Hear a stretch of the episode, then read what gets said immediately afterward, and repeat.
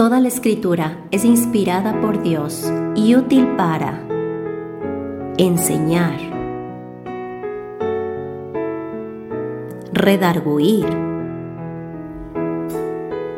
corregir, instruir en justicia, a fin de que el hombre de Dios sea perfecto, enteramente preparado para toda buena obra. Bienvenidos a nuestro estudio bíblico.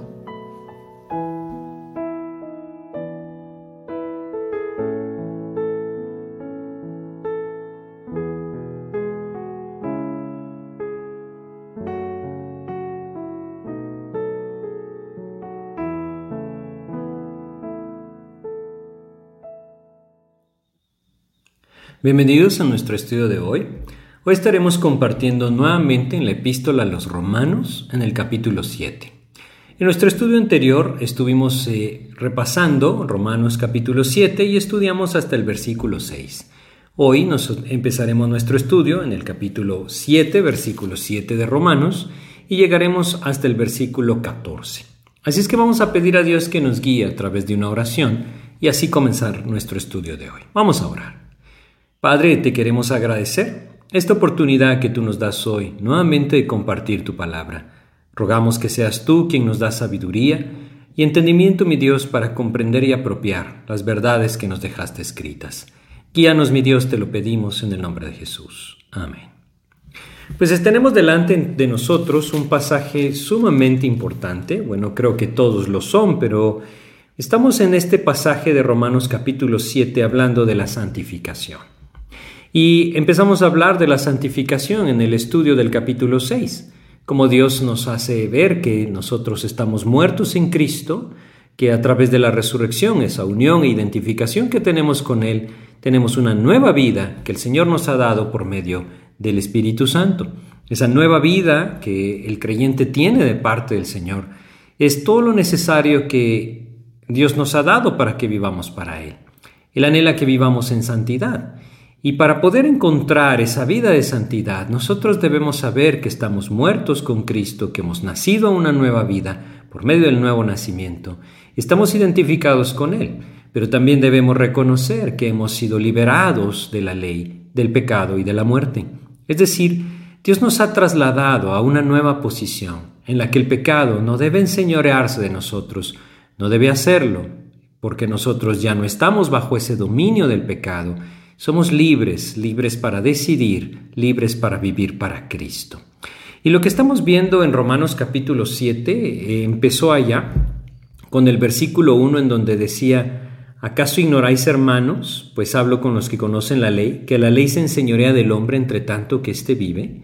Y Pablo ha puesto entonces el ejemplo de cómo la ley solo tiene potestad sobre aquel que está sujeto a la ley hasta que éste muere.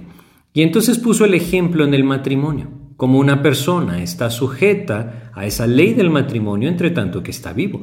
Pero cuando uno de los dos cónyuges, cónyuges perdón, muere, entonces el otro queda libre, libre para unirse a otra persona.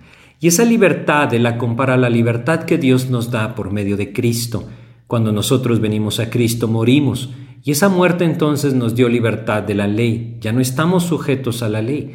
Y como la ley no podía justificarnos, es decir, darnos la justicia necesaria para encontrar o alcanzar salvación, sino que la justificación debía venir a través de la fe en Jesucristo, así también la santificación no puede venir a nuestras vidas a través de la ley, debe venir a través de Jesucristo.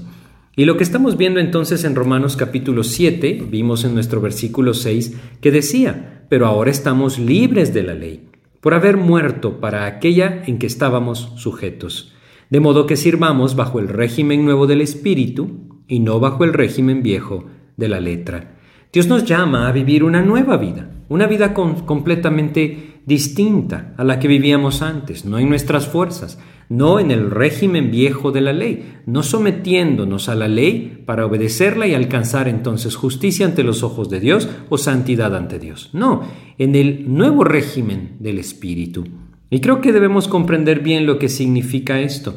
Estamos libres de la ley, hemos sido liberados de nuestra obligación legal, Libres es la misma palabra que usó en Romanos 6.6 para decir que el cuerpo del pecado ha sido destruido, ha sido aniquilado, no aniquilado, perdón, ha sido dejado inoperante. Esa es la palabra, catargeo en griego. Quiere decir que ya no funciona más. Esa es la idea. Y nosotros estamos libres de la ley en ese sentido. Esa libertad nos ha dado ahora una nueva unión. La nueva unión es Cristo.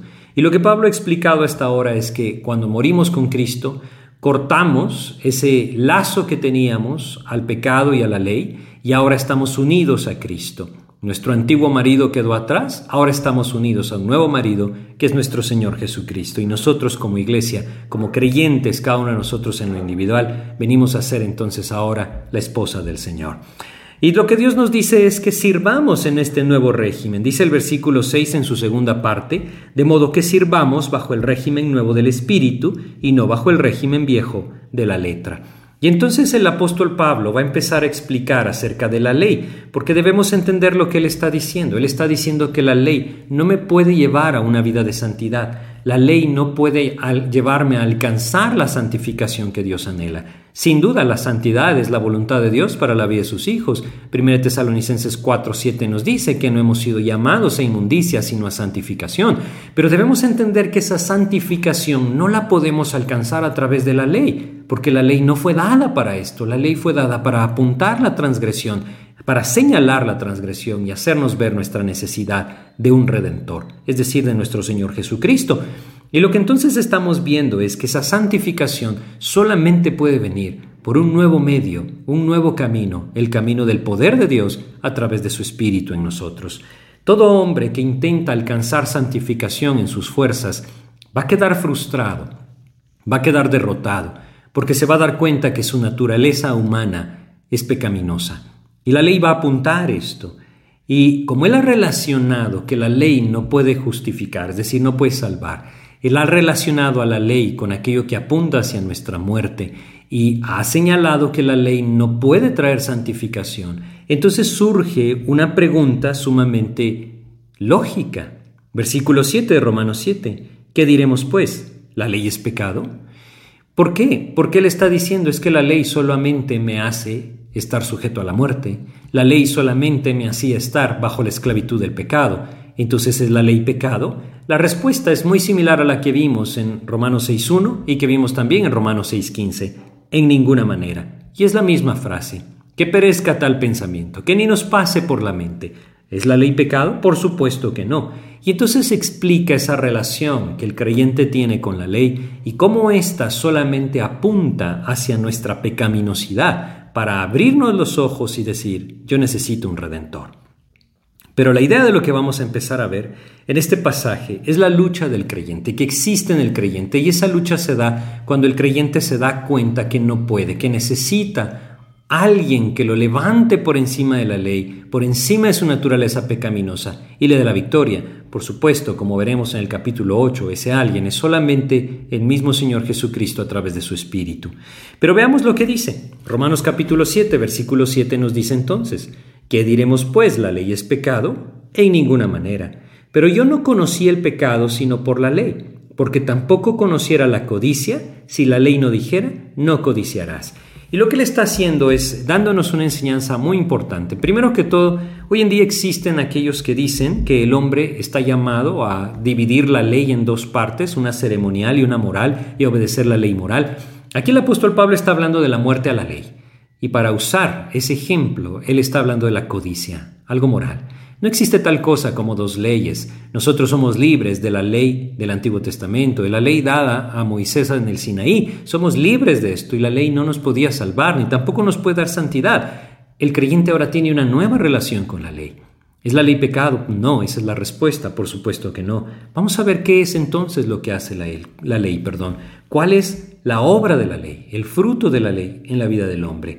Bueno, si nosotros vemos lo que decía Romanos 6.2, decía, porque los que hemos muerto al pecado, ¿cómo viviremos aún en él? Esta es la, la, respuesta, en ninguna manera. Es similar a la que vimos en el 15, les decía, ¿pecaremos porque no estamos bajo la ley sino bajo la gracia? En ninguna manera. Ahora el versículo 7, ¿la ley es pecado? En ninguna manera. Y de la misma forma que lo hizo antes, ahora va a argumentar por qué la ley no es pecado. El problema no está en la ley, el problema está en mí, que no la puedo cumplir. Pero la ley, como lo veremos, es buena porque apunta la santidad del Señor. Es decir, nos manifiesta la santidad del Señor y nos hace ver entonces nuestra verdadera necesidad, un redentor.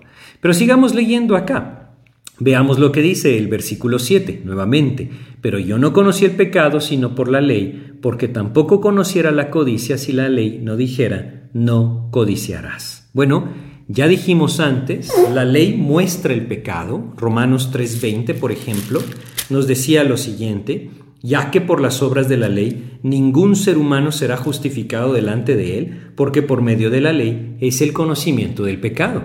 La ley pone el estándar para que yo vea que al no alcanzarlo estoy infringiendo la ley y por lo tanto estoy cayendo en transgresión. Entonces, ¿qué hacía la ley? La ley me dice, esto es lo que debes hacer. Si no lo haces, no puedes alcanzar, no puedes cumplir el estándar del Señor, entonces estás en pecado. Fallas al blanco y necesitas a alguien que te rescate. Eso es lo que la ley hace y efectivamente la ley lo hace muy bien, pero la ley no puede traer justicia ni tampoco puede traer santidad.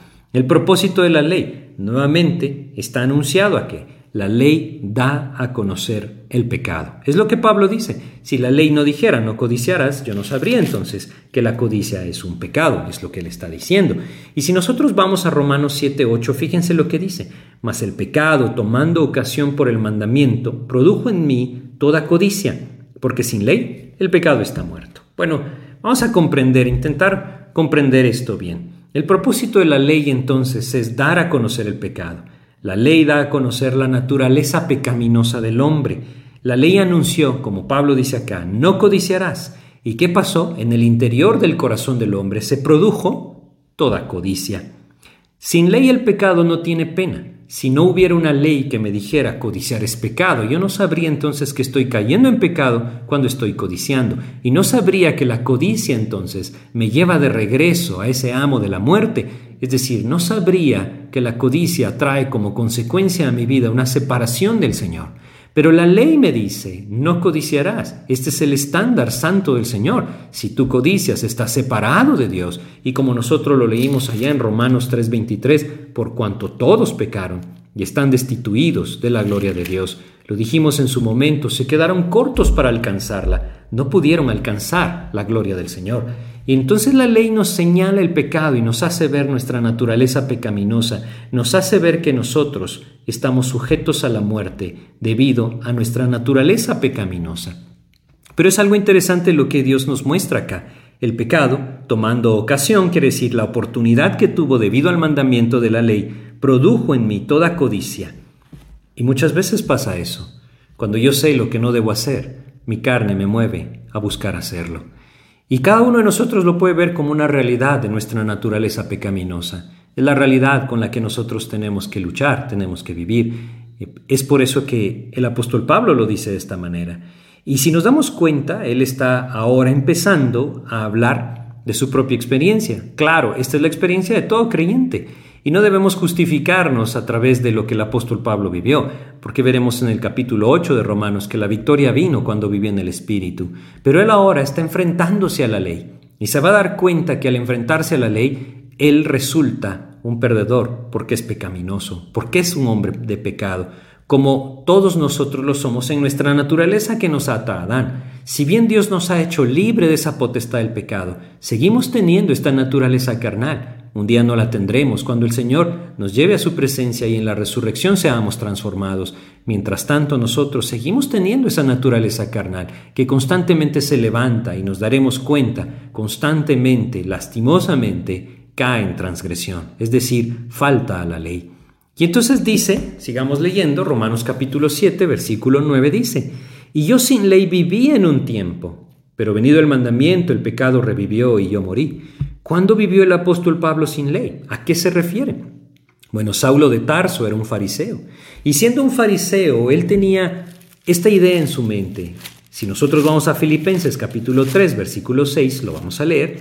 Filipenses capítulo 3, en el versículo 6, él está describiendo lo que él era y lo que ahora es en Cristo. Pero en el 3.6 de Filipenses nos dice, en cuanto a celo, perseguidor de la iglesia, en cuanto a la justicia que es en la ley, irreprensible.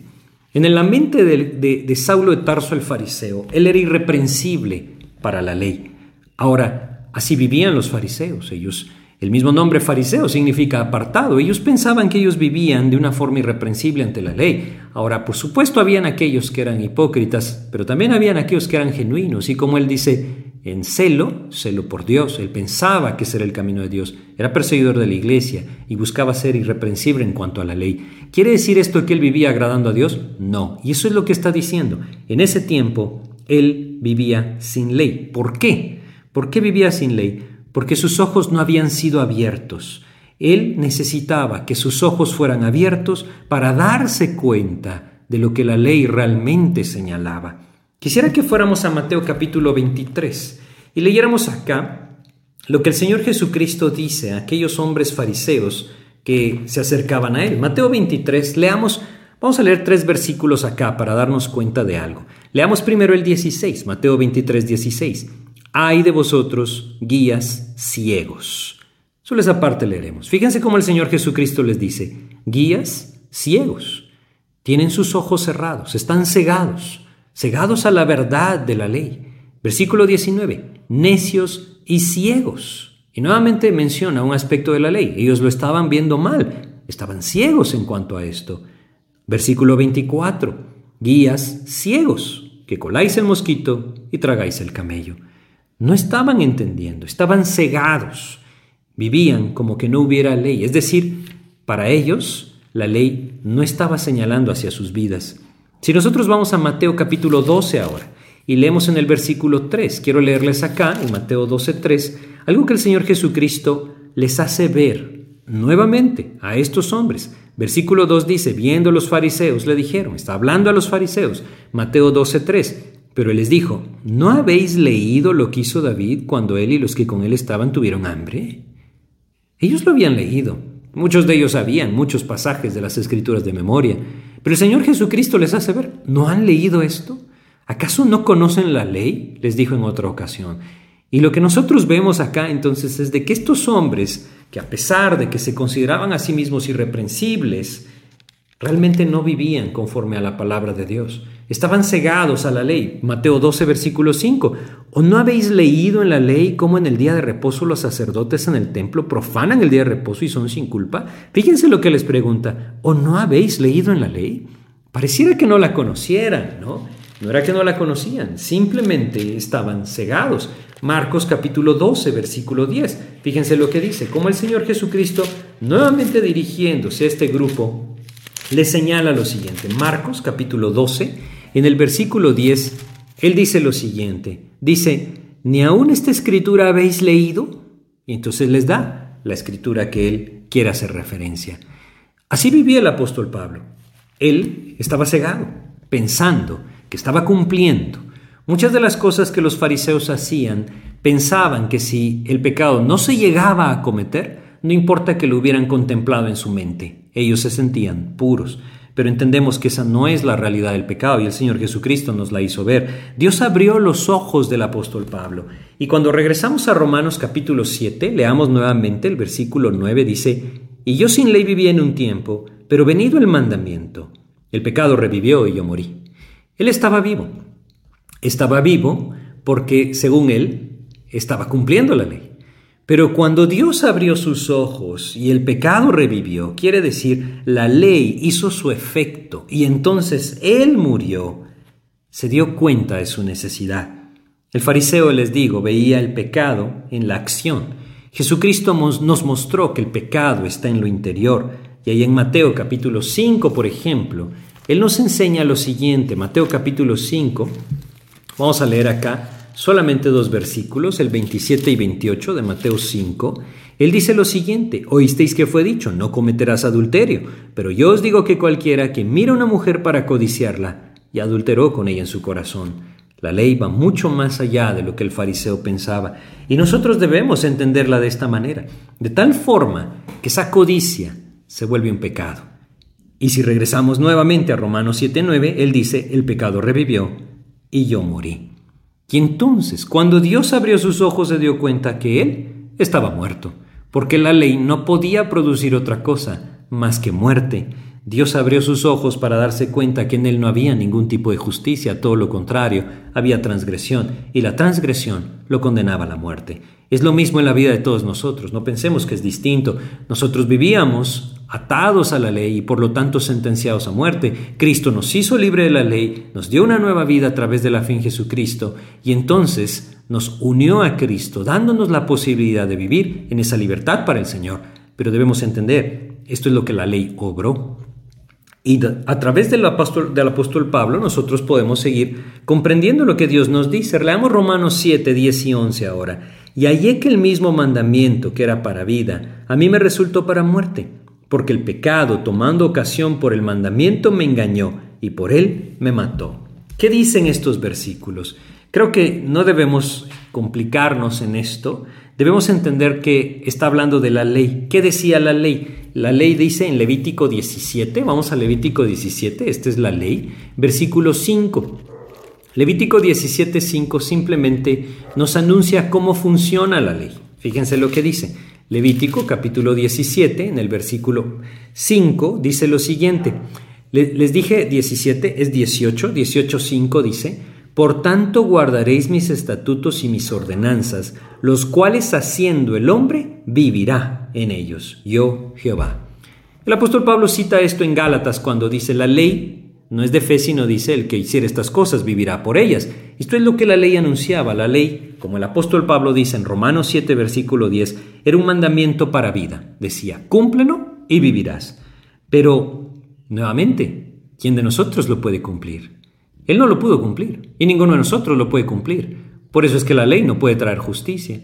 Y si no podemos cumplirla entonces, tampoco podemos alcanzar la vida que la ley ofrece. Es inalcanzable. Por eso Cristo tuvo que venir. Él sí vivió la ley, alcanzó la vida y entonces se ofreció a nosotros, por nosotros, perdón, y se ofreció entonces para darnos vida. Lo que este pasaje enseña es ese mandamiento que podría dar vida al que lo cumple, no la da porque nadie lo cumple y por lo tanto lo que era para vida se vuelve para muerte y trae culpa, trae muerte. Para eso fue dada la ley. Debemos entender lo que Dios nos dice con claridad en su palabra. El propósito era llevarnos a Cristo. Vamos a Lucas capítulo 10. Lucas capítulo 10 nos dice en los versículos 27 y 28 lo siguiente. Lucas capítulo 10 versículos 27 y 28 dicen esto. Dice, aquel respondiendo dijo, amarás al Señor tu Dios con todo tu corazón y con toda tu alma y con todas tus fuerzas y con toda tu mente y a tu prójimo como a ti mismo. Y le dijo, Jesús le dijo, bien has respondido, haz esto y vivirás.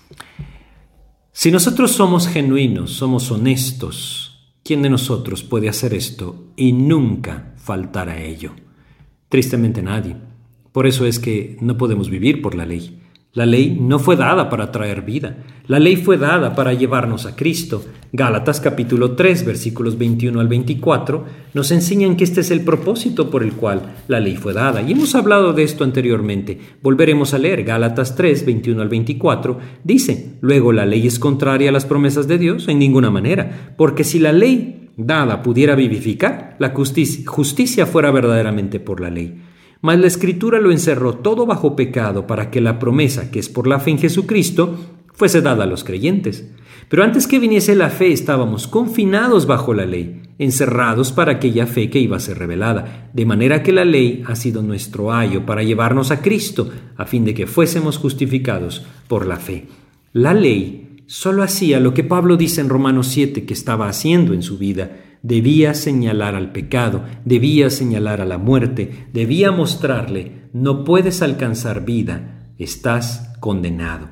Y eso es lo que la ley, hace.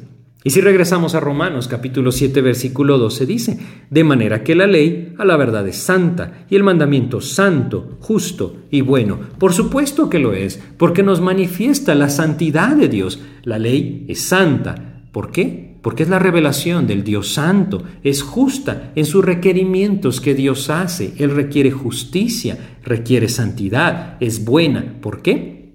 Es saludable, por su fin, es buena. Sin embargo, la ley solo puede traer muerte. La ley no falló, es simplemente que nosotros no la podemos alcanzar.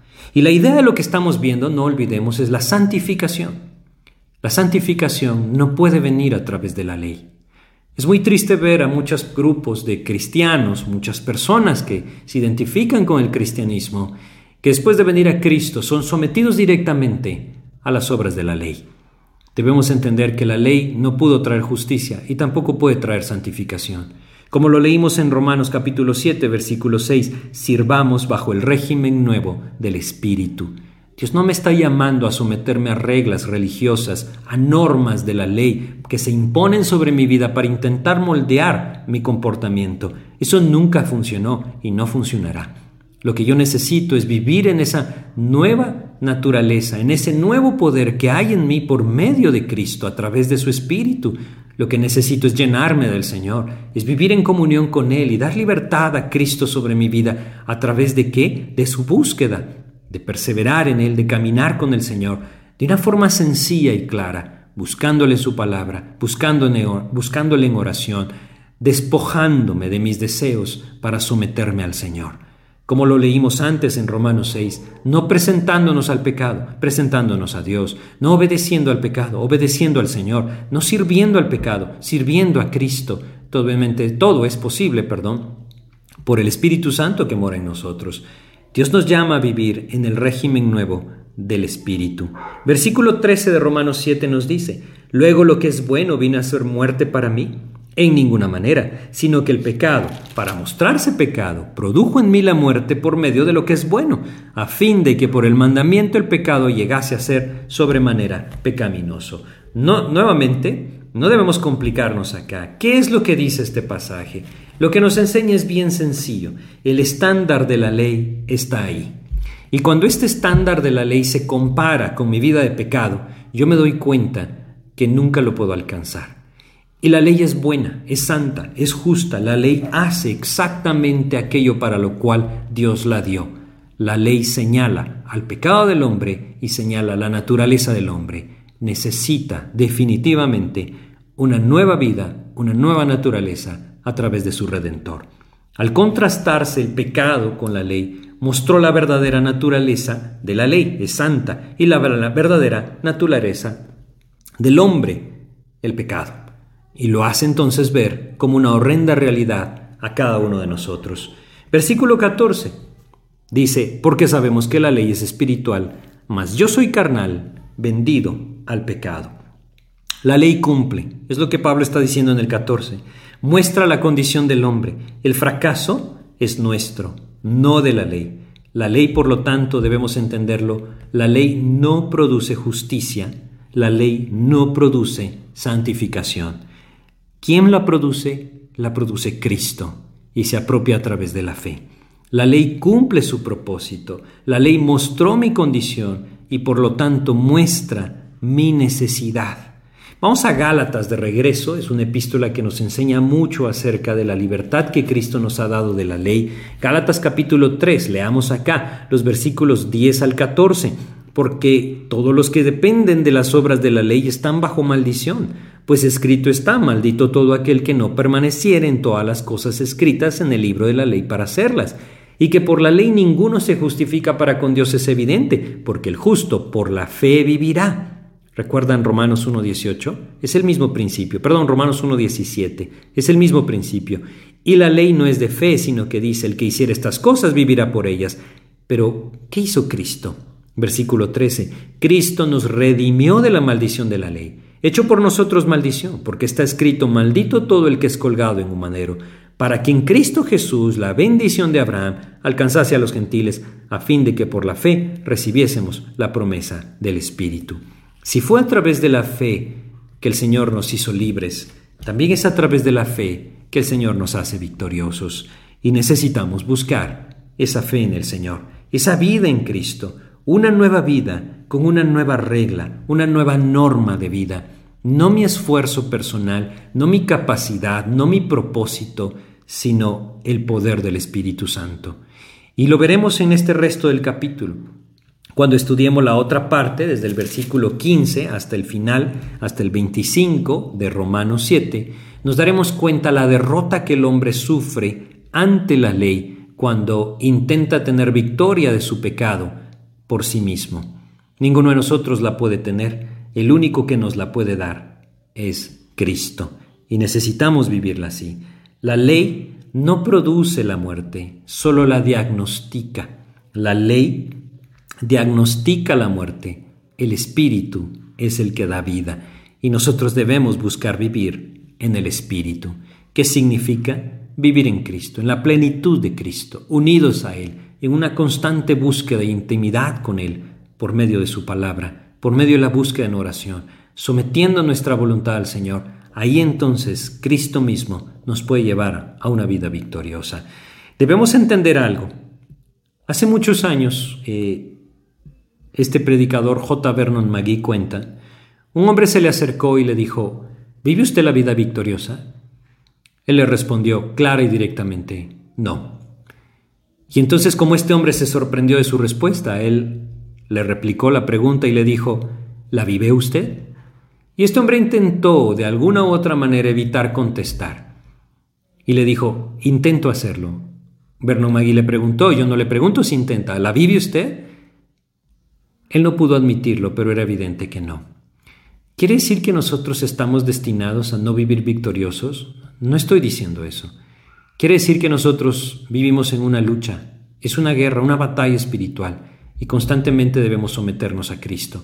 Lo maravilloso de todo es entender que en su gracia Cristo ya nos aseguró la victoria. Un día estaremos en su presencia, un día seremos transformados y este cuerpo pecaminoso carnal quedará atrás y viviremos entonces en esa nueva naturaleza completa que el Señor ha redimido por nosotros. Así es que debemos entender, la santificación no viene por la ley. No tiene sentido que yo intente someterme a la ley para santidad. Como no me pudo salvar, tampoco me puede santificar. El único que me pudo salvar fue Cristo, apropiando su sacrificio por fe.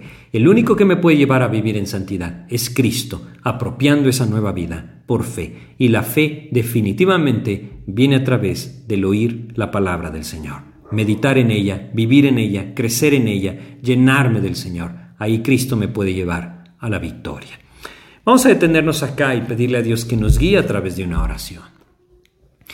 Padre, te queremos agradecer, Señor, por la oportunidad que nos das de meditar en estos versículos. Y te pedimos tu ayuda, Señor, que tú nos traigas claridad en cuanto a estos temas, Padre, y nos hagas comprender que el único camino a la santificación es la intimidad contigo, Señor. Líbranos de luchar en nuestras fuerzas, de intentar someternos a la ley, entendiendo que nunca podremos vivir en santidad en ella. Es a través de tu gracia, Señor, y tu poder, como hoy nos lo enseñas. Guíanos a buscarlo de esta manera, Padre. Te pedimos en el nombre de Jesús. Amén, Señor. Pues muchas gracias por su atención. Espero que este estudio sea de edificación y, no olvidemos, la santificación no viene a nuestras vidas intentando someternos a la ley, buscando ponernos reglas para que podamos obedecer.